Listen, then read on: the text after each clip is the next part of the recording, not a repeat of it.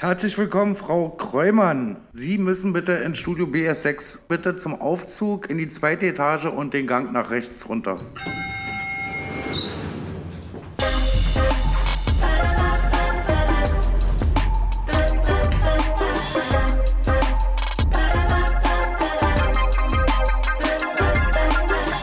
Sag mal, Samira, was glaubst du eigentlich, was die Leute von uns denken, wenn sie das alles hier hören? ich weiß es ehrlich gesagt nicht. Ich hoffe nur Gutes. Äh, ich, äh, ich, es wäre so gelogen, wenn ich sagen würde, ich denke das nicht mit. Nee. Also es, interessiert, ja, ich, es soll mich nicht interessieren, aber es interessiert mich klar. Was denkt ihr von Link in Bio, die Geschichte meines Lebens? Das ist nämlich das, was ihr hier hört. Ein Podcast mit mir, Friedemann Karek und mir, Samira El-Wasil. Hallo. Und zusammen interessieren wir uns für die Macht von Geschichten und vor allem auch wer erzählt eigentlich eine Geschichte über mich? Wer sollte das tun? Und ja, was, was denken die Leute dann? Genau, es geht auch um die Magie der Selbsterzählung und wie manchmal eben Selbsterzählung und Fremderzählung nicht zusammenkommen und was genau in dieser Lücke passiert. Und wir haben jemanden heute zu Gast, der schon sehr, sehr lange in diesem Geschäft ist, in diesem Geschäft der Geschichten und der darstellenden Kunst, der äh, viele eigene Geschichten mitbringt und äh, dem, glaube ich, auch diesem Gast viele Geschichten aufgeschrieben worden sind. Und wir freuen uns jetzt beides zu betrachten mit der Sängerin, Satirikerin, Schauspielerin Maren Kreumann. Hallo. Hallo. Herzlich willkommen. Danke, ich freue mich hier zu sein. Geht ja schon mal gut los. Bin gespannt, wie es weitergeht. Wir auch. ja, und vor allem jetzt, weil nämlich der erste Schritt äh, sozusagen zur narrativen Emanzipation, ja. äh, könnte man es nennen, ist, dass bei uns äh, die Gäste und Gästinnen nicht vorgestellt werden, sondern sich selber vorstellen dürfen. Deswegen haben Sie jetzt die Chance, einmal ganz frei zu sagen, wer Sie sind. Ja, ich bin Maren Kreumann. Meine Hobbys sind Stricken, Wandern, Sprache, ähm, Literatur, Entertainment, Schauspielen, Musik, Vögel beobachten, Pilze suchen. Und einiges davon konnte ich zu äh, meinem Beruf machen. Es hat eine Weile gedauert, aber deswegen bin ich auch jetzt so ein bisschen länger dabei als andere bitte keine Gags machen, wenn ich gerade trinke. Ich hätte fast aufs Mikrofon gespuckt. Bei Stricken hatten sie mich schon. Äh, Vogelkunde finde ich auch wunderschön. Das ist interessant, dass Sie jetzt Ihre Selbstvorstellung mit dem begonnen haben, was Sie gerne machen, was Ihre Hobbys sind. Ist das das, was Sie definiert als Sie? Also ich mache Dinge auch beruflich, die ich gerne machen möchte. Ich bin nicht jemand, die sagt, also jetzt muss ich Karriere in diesem Feld machen, jetzt muss ich diesen Schritt machen, damit ich da oben ankomme, wenn es mir nicht Spaß macht. Ich mhm. würde auch nicht alles unbedingt spielen wollen, sondern das, was für mich sinnvoll ist, also wo ich was erzähle über das Frauenbild oder bei mir ist einfach ein großes Thema das Frauenbild, mhm. egal ob ich jetzt singe oder spiele oder was schreibe, es geht meistens darum, dass ich da was gerade rücken will oder aufklären will, klingt jetzt groß, aber oder ein Bewusstsein schaffen will oder so. Und das macht mir dann auch Spaß, dieses sagen wir mal, ganz normale Spielen von irgendwie konventionellen Situationen macht mir nicht so einen Spaß. Insofern haben Sie recht, das ist auf eine Art lebensbestimmend. Mhm. Hier in diesem kleinen, feinen Podcast haben wir ja mitunter große Künstlerinnen wie Sie zu Gast. Jetzt, der war Gag von mir. Sie haben nicht getrunken. ähm, ja. Und um eben das, Samira hat schon angedeutet, mal zu überprüfen, was denken die Leute, was, was denken die Leute von sich, wieso, weshalb, warum. Und ehrlich gesagt, bei Ihnen habe ich mich gefragt, warum kommen Sie eigentlich her? Weil Sie haben so eine lange Karriere, so erfolgreich. Sie sind für mich tatsächlich, ehrlich gesagt, die, vielleicht die einzige, darüber reden wir noch, auf jeden Fall die eine coole ältere Frau im TV und Internet, ähm, neben vielen, vielen ganz tollen, eher jüngeren Frauen. Sie, sie brauchen uns ja gar nicht, oder? Nee, also überhaupt diese Podcasts brauche ich eigentlich nicht. Aber ich, oder ich sage auch ganz viel ab, ehrlich gesagt. Mhm. Und hier fand ich die Konstellation einfach interessant und dieses Thema mit dem Leben erzählen. Mhm. Ähm, genau, ein Thema, Fremdzuschreibungen beziehungsweise Geschichten, die über einen erzählt werden. Und wir haben uns gefragt, ein Thema, was vielleicht in Ihrem Leben auch manifest geworden ist, ist, wie man die Deutungshoheit über die eigene Geschichte behalten kann, verteidigen kann. Sie hatten 1993 sich im Stern geoutet als lesbisch und hatten, das hatten sie im Übermedieninterview gesagt, danach ein Jahr lang beispielsweise keine Rollen mehr bekommen. Und äh, ab dann gibt es dann von außen natürlich eine Art Fremdzuschreibung, eine neue Geschichte wird über sie erzählt. Und ich habe mich gefragt, wie haben Sie es geschafft, die eben Deutungshoheit über die Erzählung ihrer Person irgendwie verteidigen zu können, aufrechterhalten zu können? Ja, das ähm, ist gar nicht so einfach. Ich weiß auch nicht, ob ich es immer geschafft habe, mhm. weil da ich die erste war, die sich willentlich geoutet hat. Also Hella, die große, wunderbare, mutige Hella ist Hella ja von Sinn. Hella von Sinn mhm. hat einen ähm, Dankessatz an ihre Frau gesagt. Das nahm die Bildzeitung im Wesentlichen dann zum Anlass, sie großräumig zu outen, was sie nicht so vorgehabt hatte. Mhm, das hat sie mhm. alles im, im Stern auch mal erzählt. So, ich war die, die die sich zuerst sozusagen absichtsvoll ähm, geoutet hat und das hing mir natürlich lange nach, weil ich dachte, wenn ich es mache, kommen gleich die nächsten. Das war aber nicht so. Mhm. Das heißt, ich war die, Lesbe, die man dann eingeladen hatte, auch in die Talkshows, wenn es äh, so mit Volker Beck oder so, wenn es mhm. irgendwie Rosa von Braunheim, war ich dann gerne der äh, Widerpart dann mal. Man musste mir eine Frau dazu einladen und dann gab es immer keine, also von den Prominenten, die sich dazu äußern. Und dann war ich das jahrelang und das war mir eigentlich etwas zu lang. Mhm. Da musste ich dann auch aufpassen. Aber andererseits habe ich gesagt, ich habe mich ja geoutet, von mir wissen es die Leute, die können ja nicht eine von den vielen tollen Lesben einladen, die sich noch nicht geoutet hat. Weil die kommen ja nicht, die sagen ja nicht, dass sie sind. So, das klebte an mir wie so ein wie so ein, äh, wie heißen diese Post-its, Post was nicht abgeht, mhm. mit, dass ich immer dann in dieser Lesbenposition. Ich dachte, andererseits ist es doch wichtig, dass es irgende, sagten die mir auch immer, ja, wir haben sonst niemand, wen sollen wir denn sonst einladen? Die anderen, Hella kam irgendwann nicht mehr, Anne Will hat, ist Journalistin, die geht ja nicht in die, Sch so. Äh, das äh, würde ich äh, vielleicht gar nicht unterstreichen, dass ich das richtig im Griff hatte. Es ist mir aber bewusst geworden und ich dachte, ja, hm, für die gute Sache. Ich wollte ja auch politisch was verändern. Und es war auch okay, solange ich sowieso nicht so viele Angebote zum Spielen mhm. gekriegt habe, dachte ich, gehe ich ins Fernsehen und zeige mich mit dem, was ich politisch denke, ist doch auch gut. Kriegen die Leute diesen Teil von mir mit. Aber das war natürlich auch in der Zeit, wo ich dann dafür Zeit hatte, weil nicht so viele Spielangebote waren. Mhm. Haben Sie sich im Stich gelassen gefühlt, dass dann niemand nachgekommen ist? So würde ich das nicht sagen. Man kann ja auch niemand zwingen. Und die anderen, die Angst hatten, dass, dass das negativ sich auswirkt, hatten ja, diese Angst hatte ja eine gewisse Berechtigung.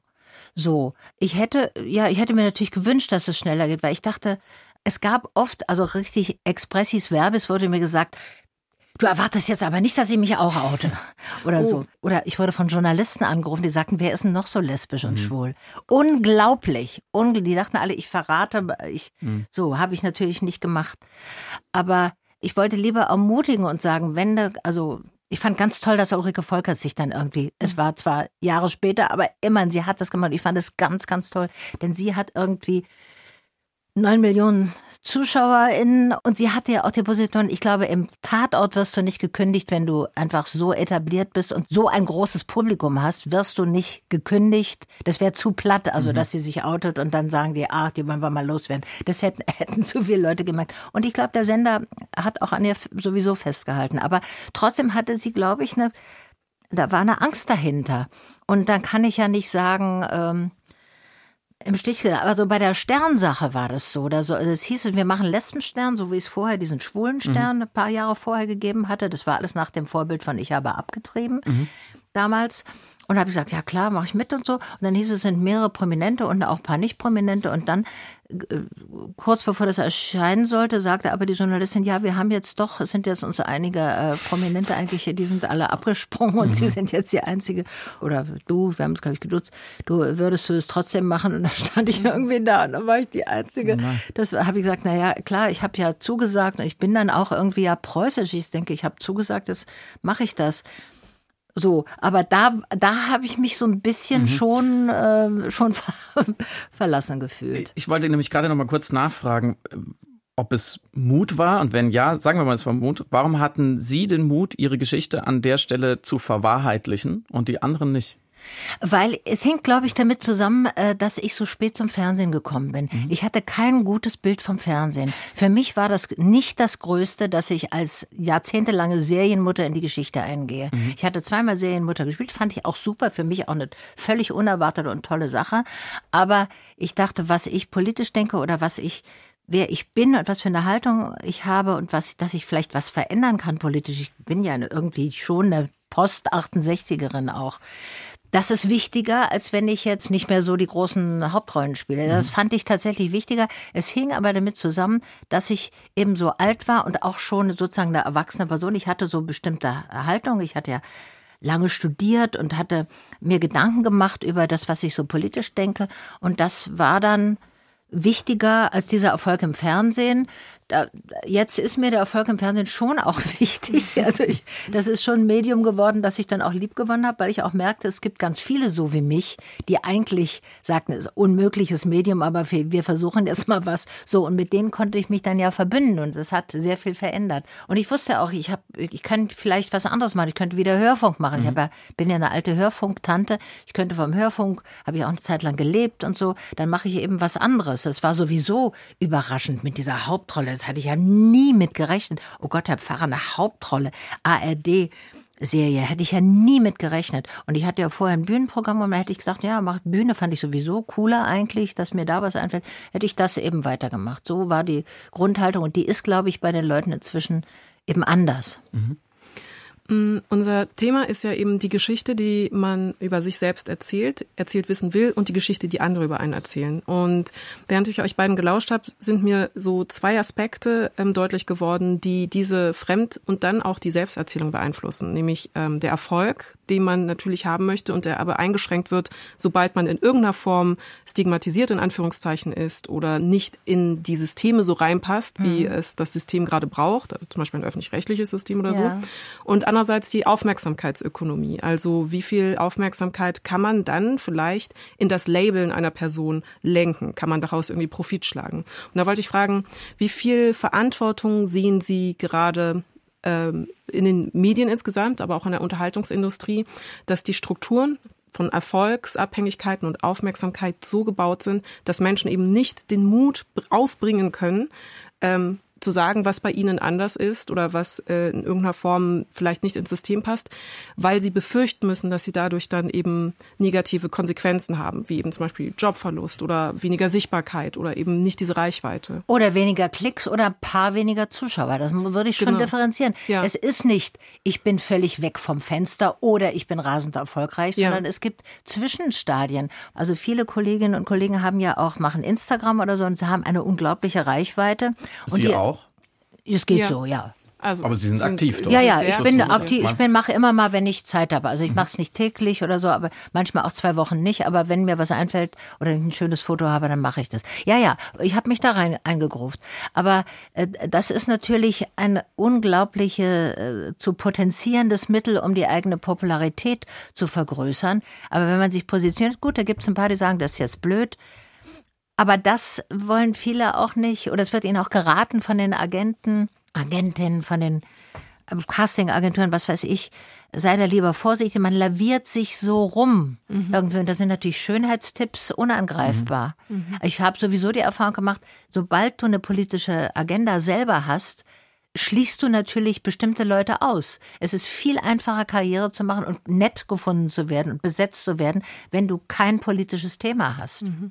So, auch von, von den Leuten, die besetzen, die Redaktion, also die denken ja alle. Wenn du einfach schöne Fotos von dir in der bunten oder in der Gala, das ist das Beste. So, das ist nicht äh, konnotiert mit irgendwas Polarisierendem. Das kann man immer machen und dann sieht die Karriere äh, auch so aus. Und mir geht es so, dass ich das sehr wohl bemerke, dass ich merke, die und die Person ist ständig auf Fotos und äh, da sagen dann die Leute, die besetzen, ja, die ist jetzt so bekannt, die kann man auch mal für eine Serienrolle besetzen oder so. Mhm. So, so werden ja auch Schauspieler und Schauspielerinnen gerade mhm. Karrieren gestaltet.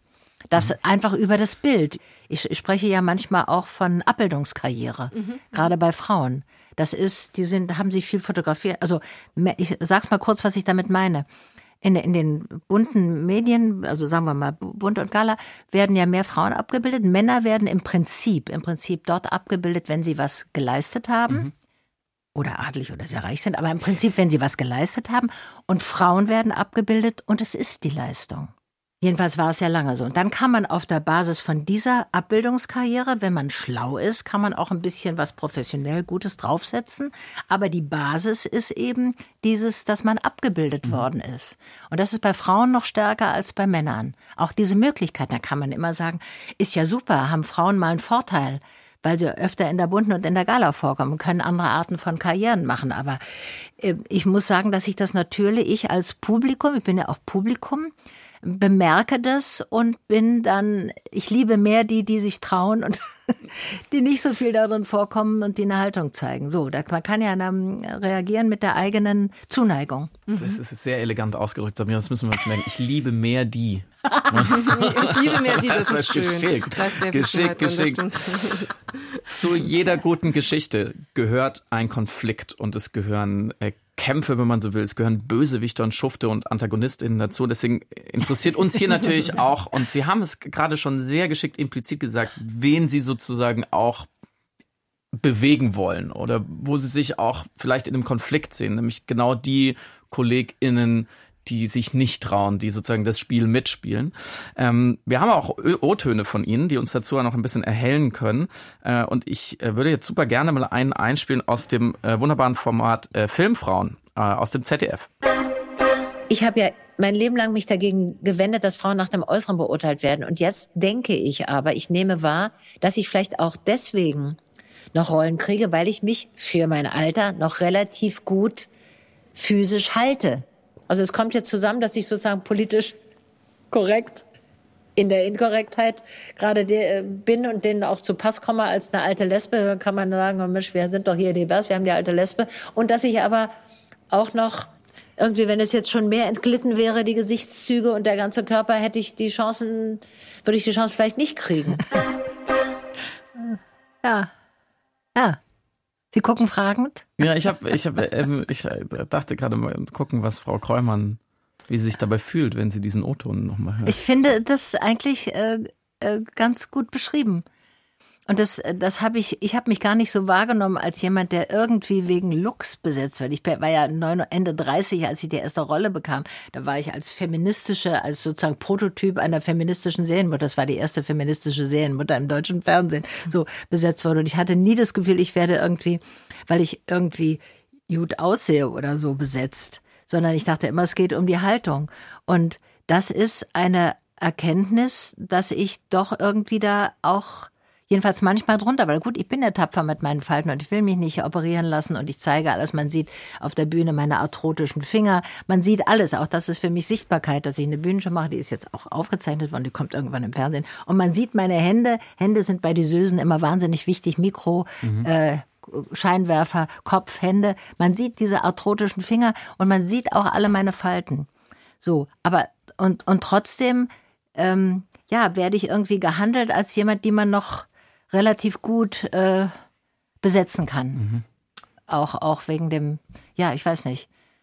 Ich weiß auch gar nicht wieso. Vielleicht äh, analysiere ich das falsch? Nee, Sie haben das sehr schön äh, gerade dekonstruiert, weil wenn wir von einer patriarchal geprägten Unterhaltungsindustrie ausgehen und einer Filmbranche und Sie haben diesen Begriff der Sichtbarkeitsbesetzung, der ähm, Abbildungsbesetzung, genau, der mhm. Abbildungskarriere, Verzeihung, geprägt. Äh, und in meinem Kopf war es, das stimmt. Äh, die schiere Sichtbarkeit einer Frau ist quasi schon äh, die Qualifikation für genau. etwas. So, das genau. reicht schon. Das ist ja natürlich einfach ein sexistisches Motiv, weil einfach die Frau aufgrund ihrer Optik besetzt wird und wird ihr dann insbesondere zum Nachteil, wenn dann behauptet wird, im zunehmenden Alter nimmt dann dieses erotische Kapital oder dieses ästhetische Kapital, was man dann einer Schauspielerin eben zugewiesen hat, äh, ab, in Anführungszeichen. Das wiederum alles Gesprochene aus einer Male-Gaze-Brille, aus der ja. Perspektive einer eben patriarchalistisch äh, geprägten ähm, Gesellschaft, wo eben die Filmbranche nicht von unberührt ist. Und Sie sagen jetzt, ich ähm, konterkariere das, ich arbeite mit allen Mitteln, die ich habe und ich versuche auf gar keinen Fall, mich dem unterzuordnen, bin mir aber des Systems absolut gewahr und bewusst und versuche es dennoch zu meinem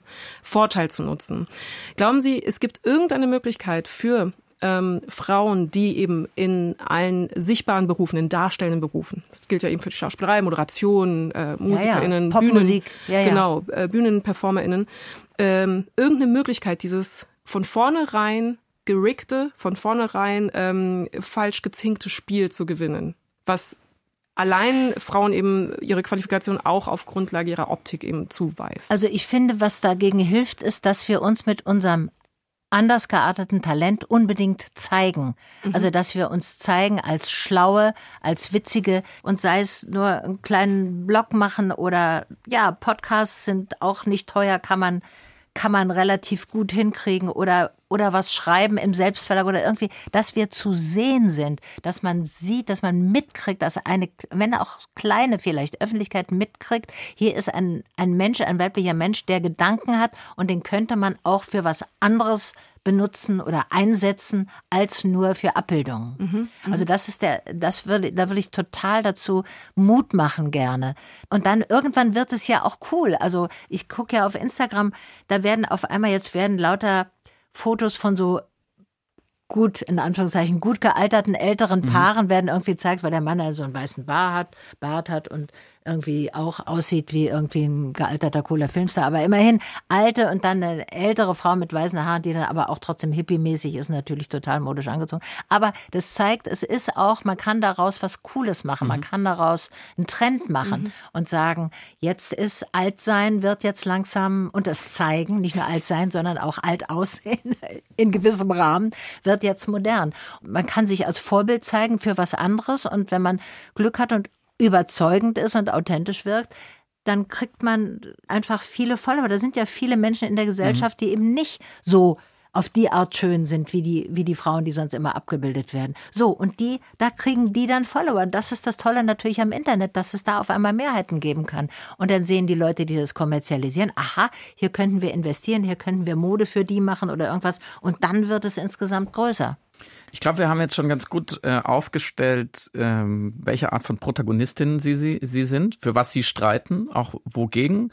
Hm, ich würde jetzt aber gerne noch tiefer in diesen Antagonismus, also was wirklich das Problem ist. Wir haben ja, Samira und ich, äh, in unserem Buch Erzählende Affen, einmal zum Beispiel Adam und Eva als den misogynen Urmythos eigentlich des gefährlichen äh, Weibes, dem man auf gar keinen Fall trauen darf, weil eigentlich ist die Schlange und so weiter, ähm, versucht zu dekonstruieren. da ist mir auch nochmal klar geworden, dass es bei ganz vielen sexistischen, frauenfeindlichen, wie auch immer, narrativen äh, Erzählungen darum geht, erstens natürlich um Macht und um eine ganz tief sitzende Angst, ich generalisiere jetzt mal unzulässigerweise, des Mannes mhm. vor der Frau. Glauben Sie, die Männer haben Angst vor Ihnen? Von mir jetzt als mhm. Marren? Mhm. Äh, das Angst glaube ich nicht, obwohl weil sie klug sind und witzig, weil sie ihnen über den Mund fahren können, weil aber sie, ich habe keine Macht. ich habe nicht so viel Macht. Ich habe jetzt keine eigene Produktionsfirma. Ich habe keine ökonomische mhm. Macht. Ich habe, ich suche mir Plätze. Ich merke, wo ich was kriege und dann mische ich mich da rein. Angst haben die nicht, aber mir passiert schon, dass ich, sagen wir mal, Kollegen kennenlerne in einem bestimmten Zusammenhang, da ging es zum Beispiel um eine Moderation, die wir zusammen gemacht haben, kommt ein junger Kollege, so und ich begrüße ihn und nach fünf Minuten sagt er, du bist ja in Wirklichkeit ganz nett. Oder so. Kann ich oder, bestätigen. ja, oder, oder so, so diese, also ich merke auch, dass sie sich mehr Mühe geben, wenn die mit mir reden. Also dem, da fällt natürlich keine sexistische Bemerkung und ich werde auch nicht irgendwie doof angefasst oder angemacht oder das, das schnallen sie dann schon. Das empfinde ich übrigens als sehr angenehm. Wir müssen vollständige Sätze mit konjugierten Verben bilden. Das ist, ja das ist großartig. So, ich finde das eigentlich als, als sehr angenehm. Aber dahinter steckt vielleicht auch so ein bisschen so eine, äh, bei der muss man aufpassen mhm. oder so. Ich weiß nicht, ob man es Angst nenne, aber so eine gewisse gewisse Vorsicht oder so. Das, das ist schön. Aber also wie gesagt, das genieße ich zum Teil auch. Empfinden Sie denn die Gesellschaft jetzt, Stand jetzt, als misogyn, die deutsche Gesellschaft? Ja, die ist tief, tief drunter, glaube ich, immer noch äh, ziemlich misogyn. Also das politisch Korrekte hat ja auch viel, äh, wohl äh, oft angegriffen und auch lustig drüber gemacht und so weiter. Hat ja viel Positives, weil bestimmte Sachen dürfen einfach nicht mehr gesagt werden. Mhm. Es darf mir nicht auf den Hintern geklatscht werden. Ich werde nicht mehr mit Fräulein angeredet und so. Mhm. Wir haben ja eine gute Zivilgesellschaft, wo wirklich diskutiert wird und wo es Diskurse gibt. Und wir sind alle eigentlich einig, dass das nicht geht. Aber tief drin, in jedem Einzelnen, zu Hause oder in privaten Situationen, kommt es natürlich durch, auch in privaten Gesprächen, dann, wenn man da äh, zuhören würde. Wenn ich nur, da, manchmal ist es auch nicht privat, wenn ich gucke, wie Ricarda Lang, äh, mhm. äh, was die für Kommentare kriegt. Die Vorsitzende der Grünen. Die Vorsitzende der Grünen, äh, als sie sich verlobt hat. Also das war so ekelhaft und so offen misogyn und so offen diskriminierend, da, hat, da, da wundert man sich schon, naja gut, Internet ist anonym, da trauen sich alle. Aber man kann davon ausgehen, dass sie zu Hause dann unter bestimmten Leuten, bestimmten vertrauten Kumpels oder so dann auch so reden. Und das ist dann noch da, dieses Verächtliche, es gibt eine Grundmisogynie, die noch da ist. Und ich glaube, das sind so Sachen, die halten sich auch wirklich über Generationen. Wir dürfen ja eins nicht vergessen. Man hat sich mit der Nazizeit auseinandergesetzt, aber vor allem mit dem Antisemitismus auch. Aber was nicht aufgearbeitet worden ist, ist das Frauenbild der Nazis. Und das lässt sich ja zusammenfassen in diesem Satz von Adolf Hitler. Das Erziehungsziel für Mädchen hat unverrückbar die kommende Mutter zu sein. Und ich erinnere mich nur an Klassentreffen vor 40 Jahren oder so, wo ich die Einzige war, die kein Kind hatte oder noch nicht verheiratet war. Das war ja Stress. Also nicht Mutter zu sein, war in meinem Leben ein großes Thema und auch ein großer Stress und auch mit Verachtung verbunden. Und ich hatte auch immer das Gefühl, wenn ich jetzt schon kein Kind habe, dann muss ich wenigstens irgendwie was anderes Großes leisten, damit ich dafür gerechtfertigt mhm. bin. Aber eigentlich müsste ich das ja haben. Und diese zum Beispiel diese Verknüpfung von Frausein und Mutterschaft, mhm. das ist nie wirklich in diesem Land also per Diskurs aufgearbeitet worden. Und also Mutterschaft und daraus ergibt sich ja, ergeben sich ja andere Sachen. Das ist eine Anti-Intellektualität, was Frauen angeht. Intellekt bei Frauen wurde gehasst von den Nazis. Das wird heute noch gehasst. Das wurde 68 gehasst. Äh, also wenn Frauen selber denken, und dann sind sie natürlich nicht hübsch, weil die Hübschen sind nicht so schlau. Mhm. Das war ja immer hübsch. Aber doof und schlau, aber hässlich. Dann gab es so Lieder wie von Reinhard May, der hat sich ja inzwischen davon distanziert, aber Annabelle, ach Annabelle, du bist so herrlich intellektuell. Also wurde sich lustig gemacht über die mhm. Frauen, die versuchten überhaupt mal ihr Hirn zu entwickeln. Und es gibt nach wie vor eine wahnsinnige Ablehnung von Intellektualität bei Frauen. Also schlau sein, ja, gerne, aber dann aber eigentlich auch gleichzeitig sexy sein und irgendwie, dann geht es. Aber schlau alleine, also einfach nur so durchschnittlich aussehen wie viele Männer, die Intellektuelle sind, so wie Harald Schmidt oder so. Der hat ja mal einen super Satz gesagt, der hat gesagt, ich heiße Schmidt und sehe auch so aus. So, so eine Frau, die das hätte sagen können, wäre nie an diese Funktion gekommen. Wir haben noch einen super O-Ton, der dazu passt, nämlich äh, aus ihrem äh, jüngsten Övre, kann man sagen, nämlich aus einem Sketch zu Beginn einer äh, Kräumann-Folge aus dem September 2023, glaube ich. Er ist natürlich sonst die jungen Dinger gewöhnt. Aber ich glaube, genau das hat ihn eben auch gereizt, rein körperlich. Ich muss Ihnen gestehen, Frau Kräumann, als ich gehört habe, dass ausgerechnet Sie sowas machen, da war ich schon überrascht. Das ging mir genauso. Fühlen Sie mal.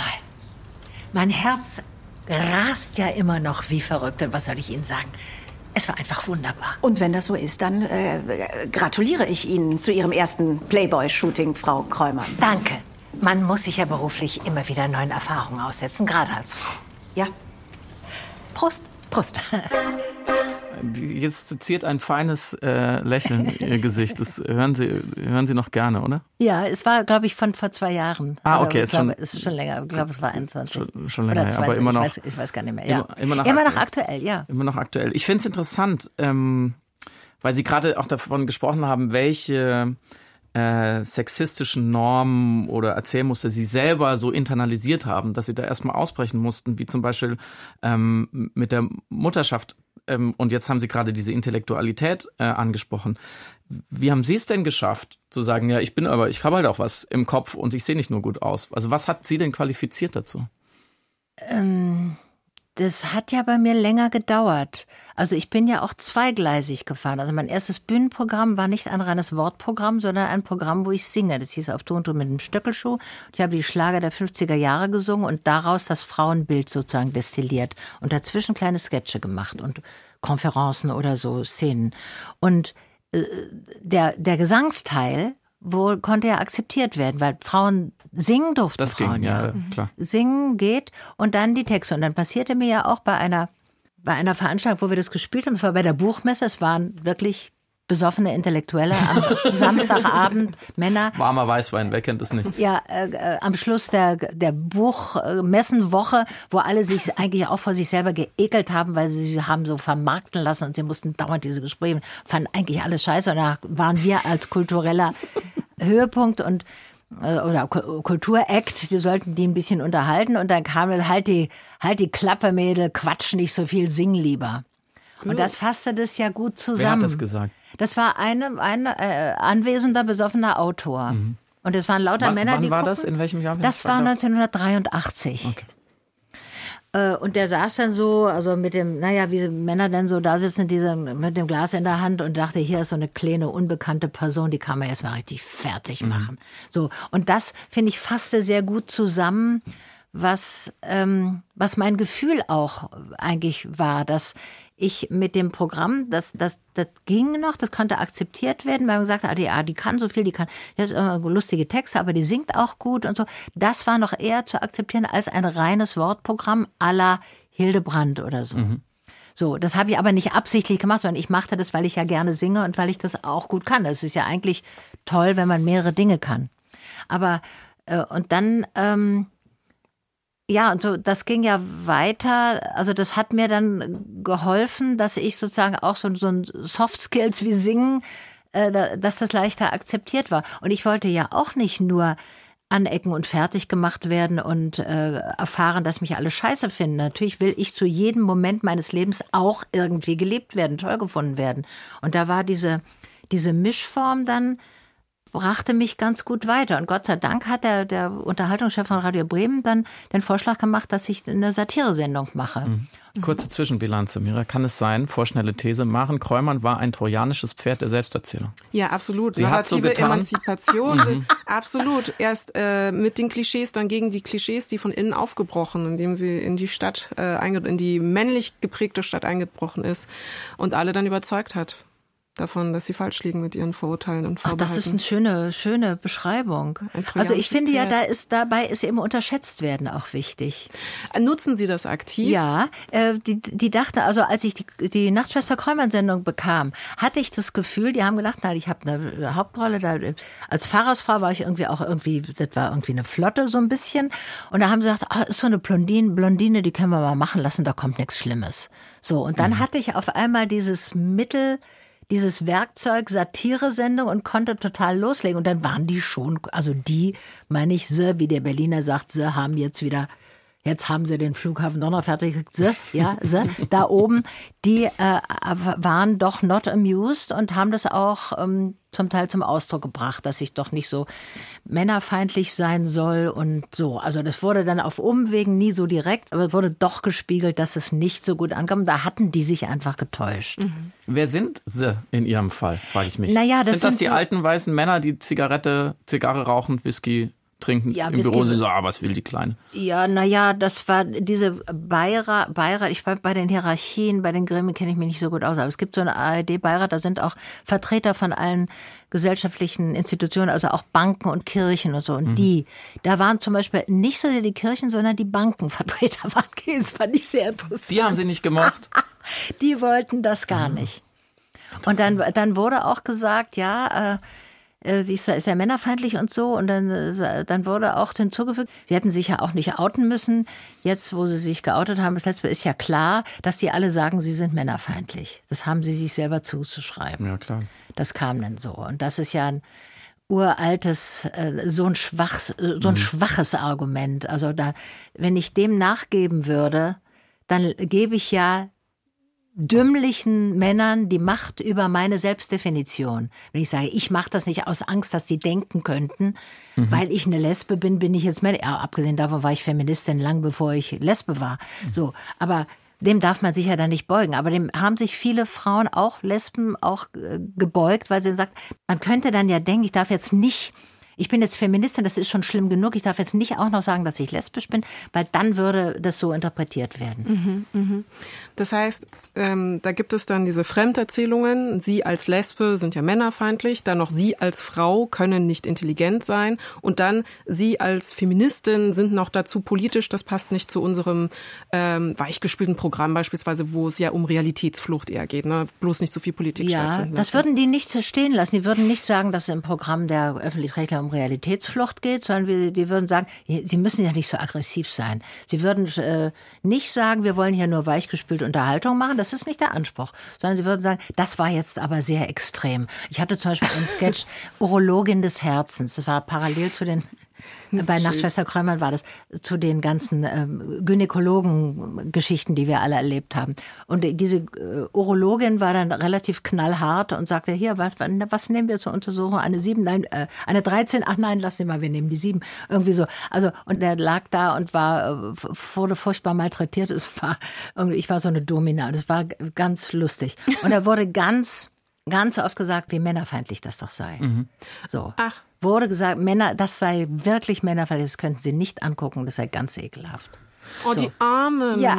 Oh ja, ja, es nein. hat mir jetzt hat auch jetzt schon ihre Gefühle beim verletzt? Erzählen Ja, hat es oh, wehgetan, Friedmann, muss ich wirklich ja, sagen. Ja, danke, dass Kannst ihr mich seht. Ja, ich, ich fühle mich gewertschätzt. Aber es ist interessant, weil merkst, merkst du, was, was, was da passiert ist oder immer noch passiert, ähm, dass jemand wie Maren Kräumer dann antagonisiert wird. Also Ja, sie ist dann absolut. die Böse. Sie ist Sie dann ist der die Böse. Bösewicht in, in dieser Erzählung und soll ja. bitte, soll bitte es lassen, obwohl sie ja nur nehmen. aufzeigt, wie eigentlich die sozusagen strukturelle, das strukturelle Narrativ ist. Ähm, ich habe auch irgendwo einen Sketch von ihnen äh, ge- gefunden und der hat mir sehr gut gefallen, wo sie quasi die sexualisierte Sprache umdrehen in so einem Mhm. Jiu-Jitsu-Moment, die Energie des Gegners aufnehmen, gegen ihn verwenden und dann zu einem Mann sagen, ja, sie gehören doch nur mal ordentlich durchgefickt. Genau. Und das ist nämlich interessant, wenn man sozusagen dem, dem ungerechten System seine Ungerechtigkeit spiegelt, dann reagiert es damit Mit Strafe, Ja, Sanktionen, soziale. Sanktionen oder weniger Reichweite oder ist halt gekränkt und verschnupft und Ja. sagt, oh, das, jetzt mag ich dich nicht mehr, jetzt bist du nicht mehr mein Lieblingskind. Genau, und man ist die Böse, obwohl man ja nur, es ist ja wie im alten Griechenland, wo der Überbringer der Nachricht umgebracht Genau. wurde. Ich mache eine satirische Aufarbeitung dessen und bin dann die Böse. Und das, was eigentlich äh, passiert, bleibt unerwähnt. Also in dem Fall mit der Urologin des Herzens haben die, glaube ich, gesagt, ja, aber im, in keiner Satiresendung würde ja gezeigt, wie ein Gynäkologe eine Frau schlecht behandelt. Ich sage, muss man auch nicht zeigen, das erleben wir ja. Deswegen machen wir, mache ich jetzt das Jahr diese Sendung, um mal zu zeigen, was sonst immer unerwähnt bleibt. Aber das wäre dann das Argument gewesen. Das sind so Scheinargumente.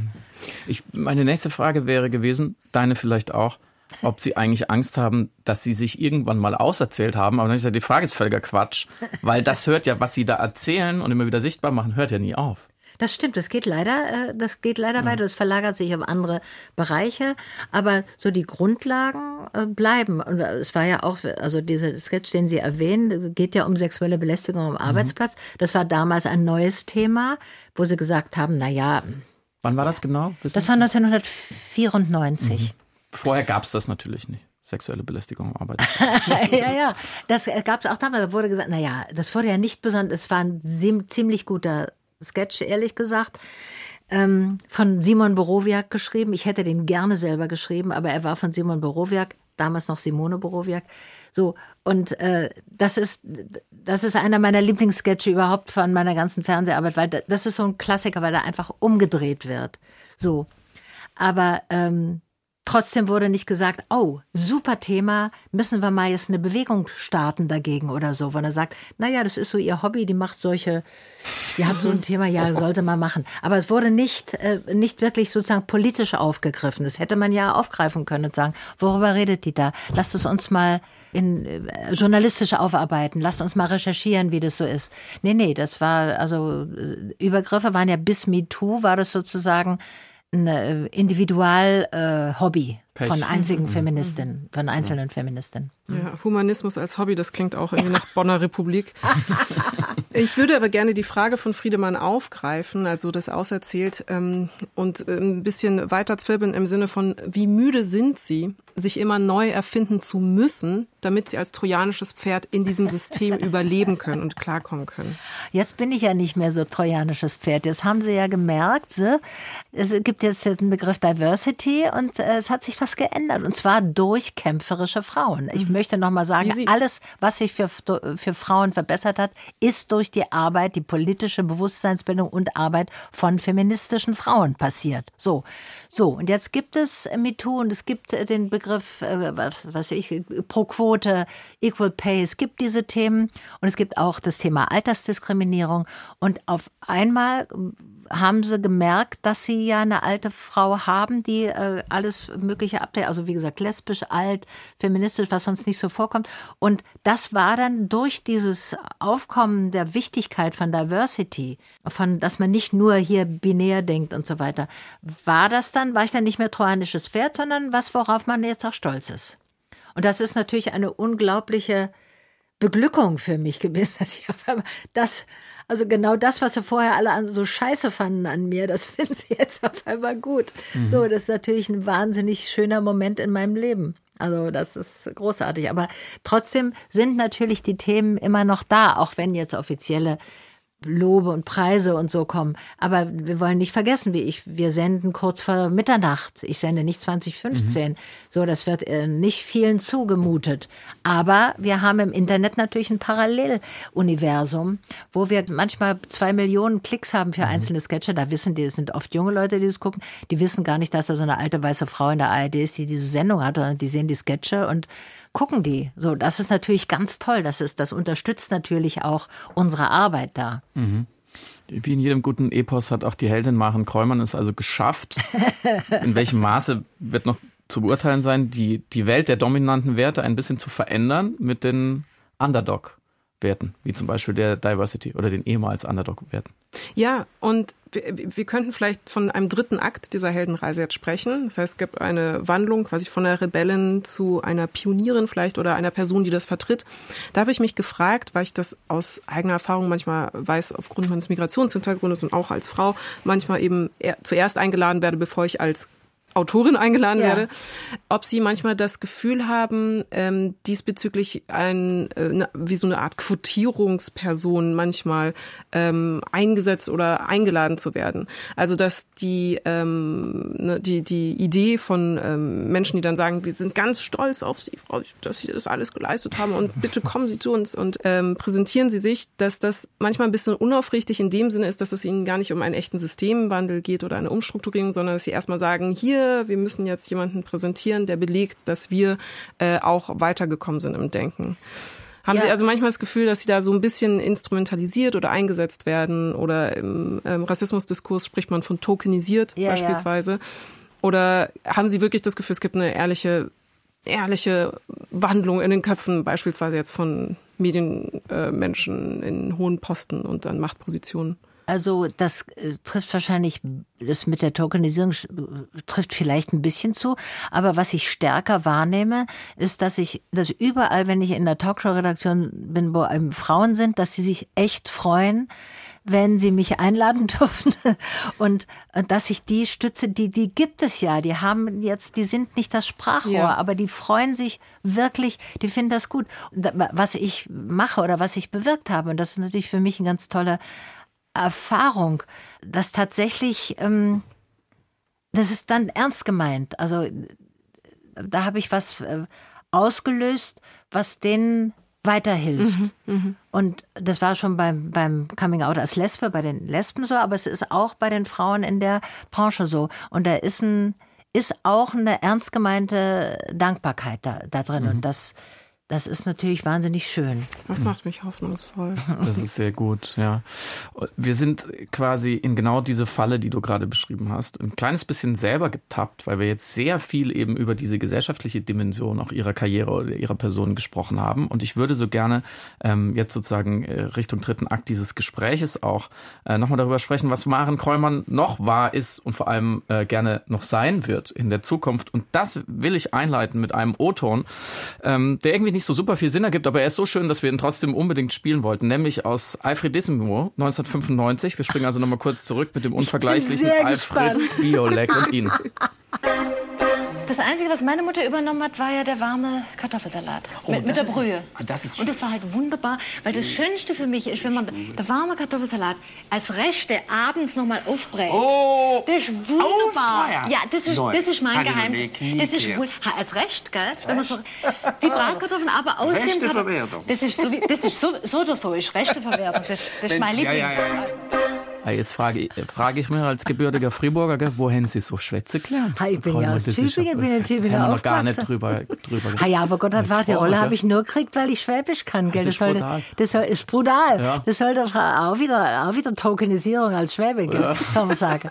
Also, das ist schon okay, mit einer Münchnerin und einem Partner im Studio. Das sind wir unter uns, da haben wir Berlin äh, doch noch erobert. Äh, und es ist uns aufgefallen, Ihnen zum Glück nicht, dass das Wort Rechteverwertung in keinstem inhaltlichen Bezug irgendwie zu diesem Gespräch stehen sollte, aber na, na, Ja, man muss es ja sagen, bevor es irgendwie in, in den falschen Wird Hals sie- rutscht. Ist die noch gut oder ist die schon schlecht? Ist die noch gut, ist der Titel unserer nächsten Sendung. Da geht es darum. In der nächsten Kräumann-Sendung, die läuft übrigens am 4.1. abends. Um, Um das auch 23 mal, Uhr. damit ich jetzt auch mal ein Ja, bisschen unbedingt. Werbung noch untergebracht habe. Unbedingt. Ja, das äh, hat also durchaus was mit unserem Thema zu tun. Ähm, was, was kommt noch? Wo haben Sie noch Lust?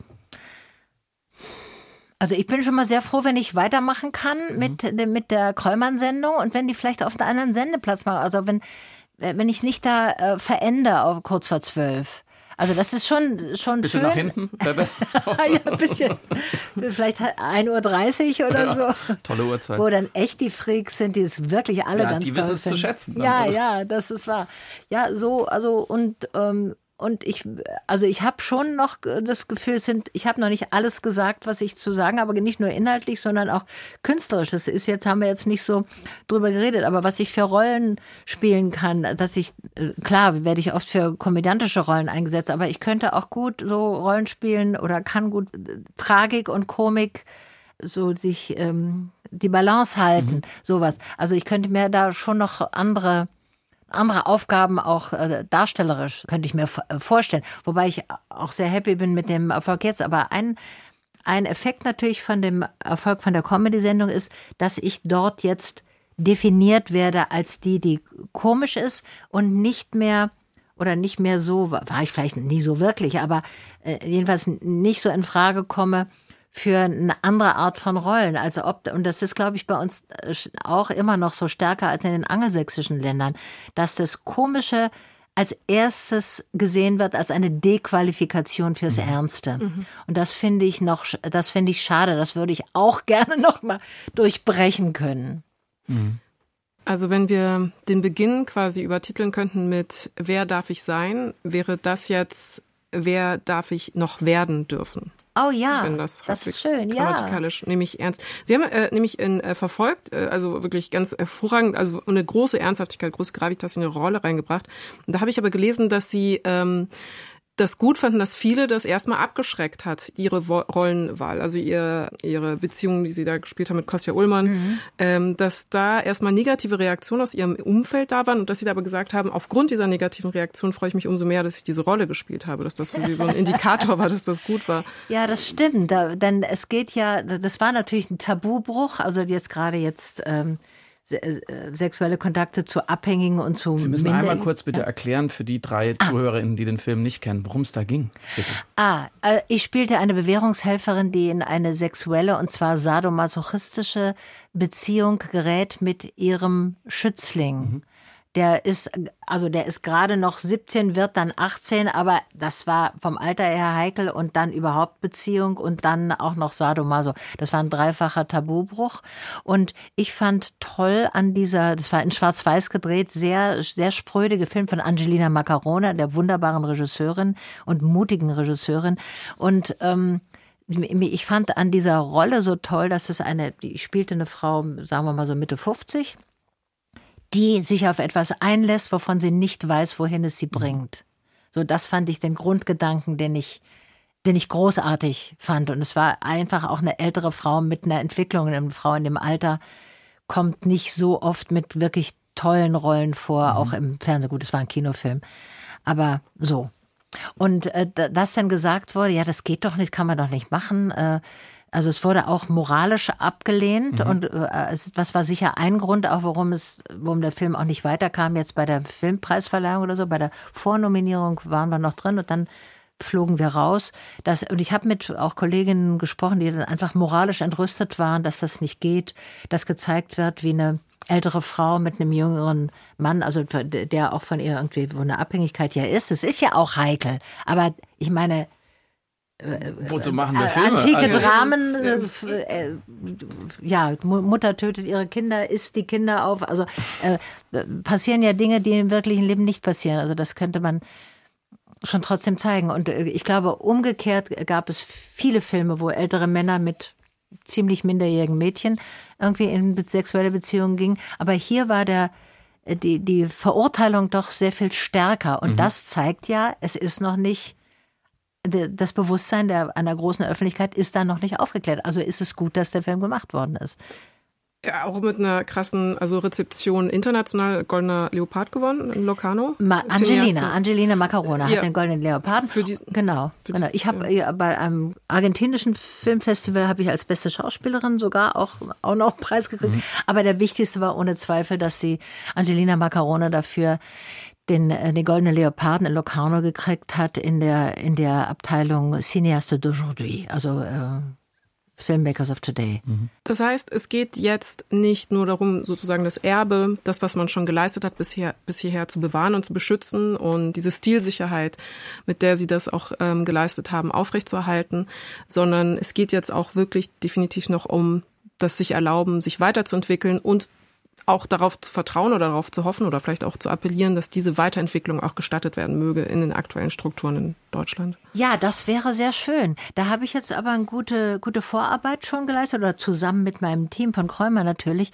dass das ja anerkannt wird, was wir da machen. Und da gab es diese Grimme-Preise und Deutscher Fernsehpreis, Bayerischer Fernsehpreis, gab ganz viele Preise. Und da kann man nicht mehr hinter zurück, auch durch diese offizielle Anerkennung, die die mhm. Sendung bekommen hat. Und damit auch ich. Ich habe ja auch so Lebenswerk, also Preise, die man kriegt mhm. für das Gesamtschaffen, habe ich auch gekriegt. Grimme ihren Preis. Ja, ja, das war natürlich ganz großartig. Das war dieses Jahr.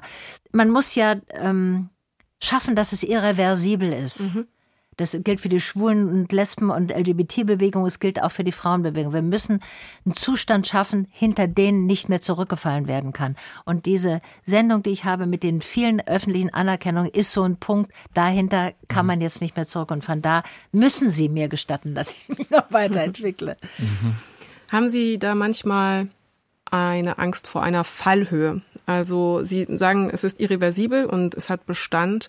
Ähm, das ist sozusagen auf gesellschaftspolitischer Ebene.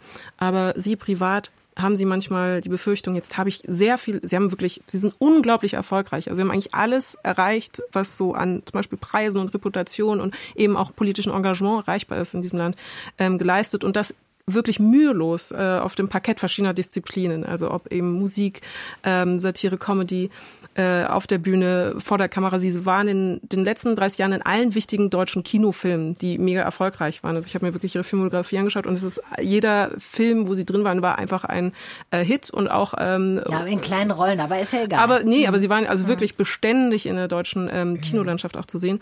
Mhm. Haben Sie Angst auf Grundlage dieser Sachen, die Sie jetzt alle erreicht haben, dass, weil das jetzt so ein Peak sozusagen ist, dass die Fallhöhe jetzt noch größer ist und was macht das mit Ihnen? Spornt Sie das an oder ähm, führt das dazu, dass Sie sagen, ich habe auch Sorge, dass ich vielleicht jetzt auf den letzten Metern einen Fehler machen könnte in meiner Karriere sozusagen. ja, ich finde gar nicht, dass ich so eine Fallhöhe habe. Wie gesagt, wie ich eben sagte, die Rollen waren klein und manchmal waren die Filme auch nicht erfolgreich oder so. Muss man ja mitrechnen. Ich sehe mich gar nicht als, also, dass ich eine Protagonistin in, in einem Kinofilm bin. Es war nicht so oft. Das war jetzt bei Enkel für Anfänger und Enkel für Fortgeschrittene. Aber so eine der Hauptrollen zu sein, ist noch relativ, äh, da freue ich mich noch drüber. Mhm. Das ist noch nicht so selbstverständlich. Und da mhm. könnte auch noch mehr kommen und auch noch eine andere Art von Rollen. In Richtung wie verfolgt würde ich natürlich gerne wieder nochmal spielen, aber das wird, ja, das ist irgendwie, haben wir damals verpasst. Aber ja, ja, das wäre, es wäre, es wäre schön. Uh, tous les producteurs français qui entendent cette émission, s'il vous plaît. Ah, merci euh, beaucoup. Invitez Marine Kreumann. français ici. On est très bonne actrice. Les polyglottes, on est francophone, c'est merveilleux.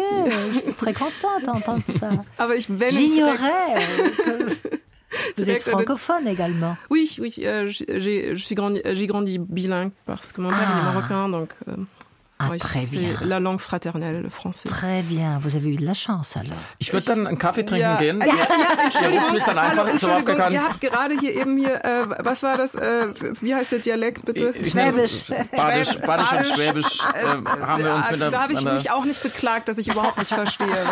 okay, äh, stattgegeben. Integration. Stattgegeben. Samira, ich finde, ähm, das, wir haben hier, glaube ich, jemand äh, sehr angstfreies, sehr ja. äh, befreit über ihre Geschichte erzählen hören. Stimmst du mir dazu? Ja, furchtlos. Furcht, furchtlos, ja. Ja, also angstfrei, aber auch äh, furchtlos. Das, bei, es geht, es ist nicht dasselbe und es geht beides zusammen in, bei äh, Maren Kräumann zusammen. Absolut. Und am Anfang hat äh, diese angstfreie Protagonistin ähm, ihres eigenen Epos ähm, uns ja gesagt, warum sie überhaupt hierher gekommen ist. Was ich ja so ein bisschen frech gefragt habe. Jetzt natürlich, Frau Kräumann, hat es das eingelöst? Haben wir ihre Geschichte richtig neu, anders, falsch, skandalöserweise? Was, wie, wie, wie, wie fühlen Sie sich erzählt hier? Ich fand es ein trojanisch. großartiges Gespräch. Also es, ich habe selten ein Gespräch gehabt, wo so in die Tiefe von medialer Selbstdarstellung gegangen wurde. Und ich habe mir, das ist ja, das ist ja wirklich ein Hobby von mir, dass ich das immer reflektiert habe und analysiert habe, wie meine Darstellung in den Medien und die Darstellung anderer, also Frauenkarrieren zum Beispiel sind einfach mein Hobby. Ich achte drauf, wie die Kolleginnen Karriere machen, das schon seit 20, 30 Jahren. Und dass es hier Thema war und dass ich so differenziert also mein Weg so differenziert betrachtet wurde, fand ich, finde ich ein großes Geschenk. Es war eine große Freude.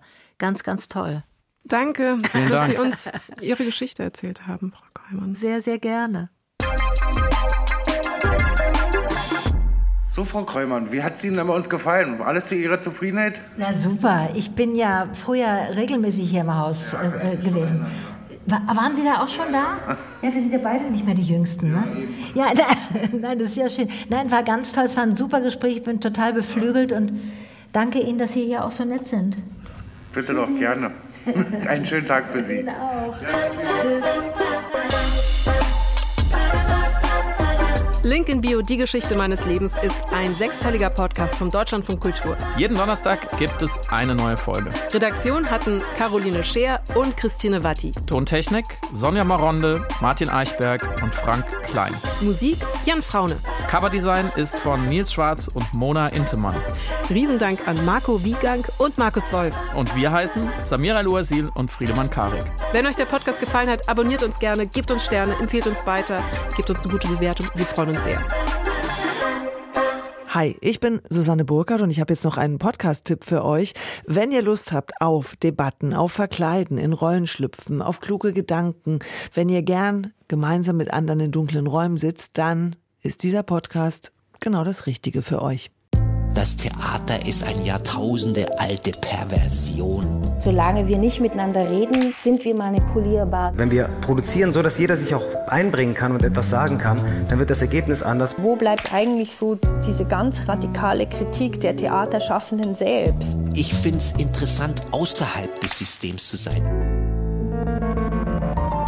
Der Theaterpodcast von Deutschlandfunk Kultur und Nachtkritik.de. Sie gehen gern ins Theater und sie reden darüber. Der Theaterpodcast mit Elena Philipp und Susanne Burkhardt. Sie diskutieren mit ihren Gästen über die Kunst und den Betrieb. Wie war das denn für dich da draußen Theater zu spielen? Der Theaterpodcast. Jeden Monat neu.